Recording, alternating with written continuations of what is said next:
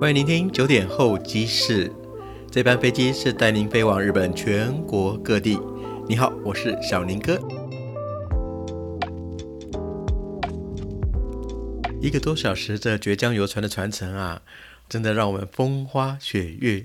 要不是大家手上拿着手机、戴着手表啊，我们真的好像航行在四百年以前的古代啊，非常具有古意。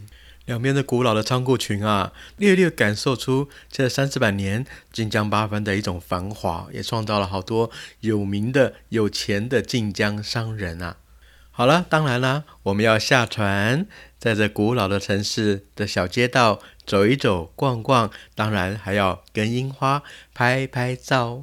走着走着啊，让我看到一棵非常漂亮的老垂樱，西达雷萨库拉。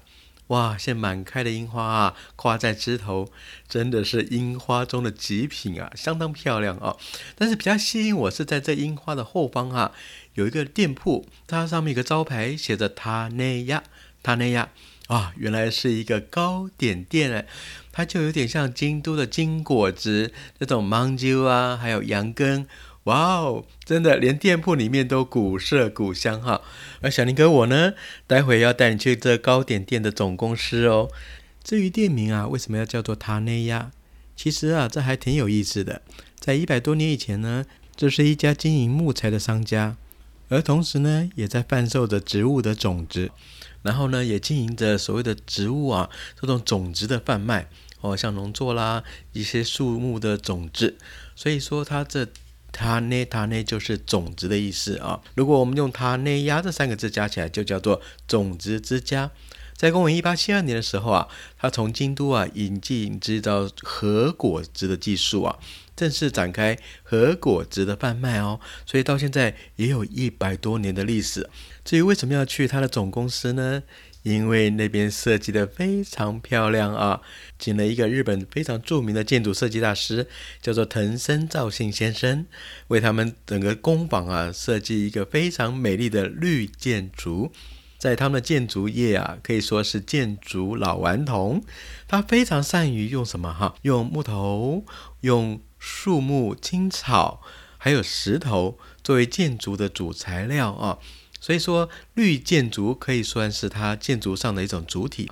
对于我们台湾的华山园区啊，在园区里面有两个木造建筑啊，就是陈升造信先生的作品哦。一个叫做声闻茶庵，另外一个叫做望北茶亭，就跟我们现在即将要去的塔内亚的总工坊呢，非常非常的神似。话不多说，现在就带您去塔内亚的总公司啊，它的日文叫做 La Colina。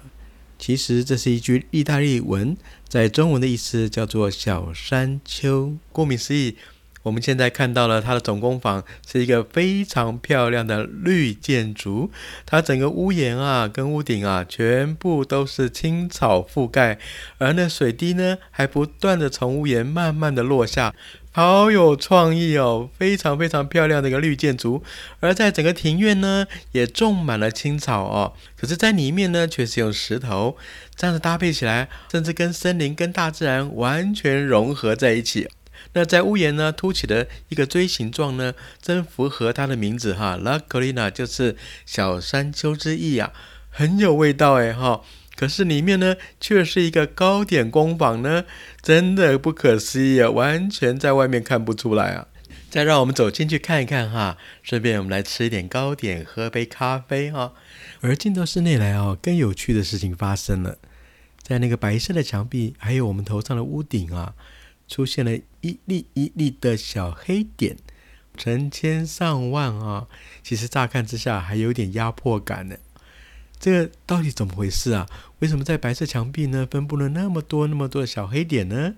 原来啊，那一颗一颗的小黑点啊，它是一粒一粒的木炭看在墙壁以及屋顶上面啊。这用意是什么呢？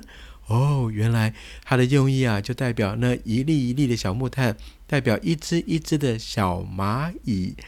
哇哦！这真的是藤森先生一个巧思与创意啊，在建筑上面，他认为呢，这种小蚂蚁啊是非常团结合作的小生物啊，而这里又是糕点甜品店啊，吸引了大量的小蚂蚁的聚集呢，也代表了这里的糕点美味与可口哦。所以它那样哈，既有古老风格的日式的和果子，还有所谓铜锣烧跟这个年轮蛋糕。反而成为店家主打的一些商品哦，哇，搭配的真的是非常非常的完美。在 La Colina 结束之后呢，待会还有一个非常重要的行程，上到差不多在一千一百公尺高度的山头。最重要的，我们是要从山上来欣赏美丽的琵琶湖。哇哦，有没有很期待呢？我们早上坐了游船，下午我们来坐缆车，日文叫做 Lopeway。我们现在呢要上到一千一百公尺的高山上去哦。这里啊叫做比瓦巴雷啊，比瓦国巴雷琵琶湖山谷。实际上在知鹤县哈，在冬天的时候呢，也是一片白雪。在山顶啊，其实还有一个漂亮的滑雪场。它目前还在营业当中哦。当然哦，我们目的地其实并不是要去滑雪。山上呢开了一间近三百六十度可以展望的咖啡厅哦。从山上的咖啡厅一边喝着香醇的咖啡，还可以展望美丽的琵琶湖啊！哇，光想象就是非常非常浪漫啊。那当然，我们要先搭乘缆车，这是目前快要成为日本最快速的缆车，它每秒啊大可以达到十二公尺。那高低落差呢？可以直奔七百八十二公尺，差不多在五分钟完整。哇哦，你就知道瞬间把你带到山顶上去啊，非常非常的特殊。从下面的一片青草、樱花都还盛开着啊，马上一到山顶啊，马上冰天雪地，完全两个世界。在我们搭乘这缆车的同时呢，有看到好多的滑雪客哈，也从山下一直要往山顶去滑雪啊。哇，这对我们台湾的同伴而言，应该是相当羡慕的啊。我们台湾呢，什么都有，很生活富足，就是少了一样东西，叫做雪。每次我们合欢山下点雪呢，大家蜂拥到山顶去赏雪啊。而日本国呢，一到冬天，到处都冰天雪地哈，所以反而滑雪是他们冬天一个非常主要的运动。他们从幼稚园开始呢，就开始接触雪盆，就开始接触滑雪，一直到了十七、十八岁哈，每个人都变成滑。雪高手，所以看到我们旁边的那些滑雪客啊，都是年轻人呢居多。将来有机会，大家呢也不妨到日本来玩玩雪、滑滑雪哦。哇哦，讲着讲着，咻，这个缆车已经带我们到山顶上来了。哇，正如刚才我说的一片冰天雪地啊，整个山顶啊一片雪茫茫的。非常非常的漂亮哈，不过今天的天气是非常好的，我们天上是蓝天呢，蓝天正白雪，想必上次大家去了北海道看到的雪景呢，印象啊一定还非常的深刻。那现在呢，我们又再度来到知鹤县，看到了一片白雪啊，啊，真的令人怀念。不过左边的滑雪客啊，他们都纷纷的进入了滑雪场，我们现在往右边行走。为什么呢？因为右边有一间咖啡厅，号称是三百六十度可以环望到整个美景的咖啡厅。而咖啡厅前面呢，有一个小水池。哇，这水池映照着整个的琵琶湖下方，就好像一面镜子哈，把天空、把琵琶湖、把整个山顶的山色全部连接在一起啊。哦，好美啊！好多日本人就在水水池的后方的桌椅上，在那边坐着，静静的去欣赏下方的琵琶湖，还有喝上那一杯香醇的咖啡。哇哦，这杯午后咖啡在山顶上来喝，比刚才在山下更浪漫、更有滋味啊！虽然现在温度有点低，还甚至有点寒冷，不过相信这一切都是值得的。现在周遭看过去啊。其实都是日本在地的观光客，比较少有外国人。这台湾同胞呢比较少摄入的地方哈，是不是现在觉得很专属呢？而且呢，我们现在面对东方的琵琶湖，想必这里日出也是非常非常的漂亮。小林哥跟你约好哦，将来有一天我们再度回到比瓦巴雷来看琵琶湖的日出。好，我们现在呢要准备再度下山。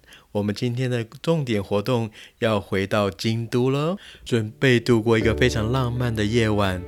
这次啊，先带大家来到知鹤县的晋江八幡，会不会觉得这边很有意思、很古意，也很好玩呢？既可坐游船，又可以吃个晋江牛，还可以到山上的滑雪场欣赏美丽的琵琶湖，喝杯浪漫香醇的咖啡。哇，会不会觉得非常的值得呢？更值得就是每一年最美的樱花也绽放在晋江八幡寺，好有收获，好有代价吧？那就期盼我们将来再度回到晋江八幡寺喽。いよいよ京都へ行きましょう。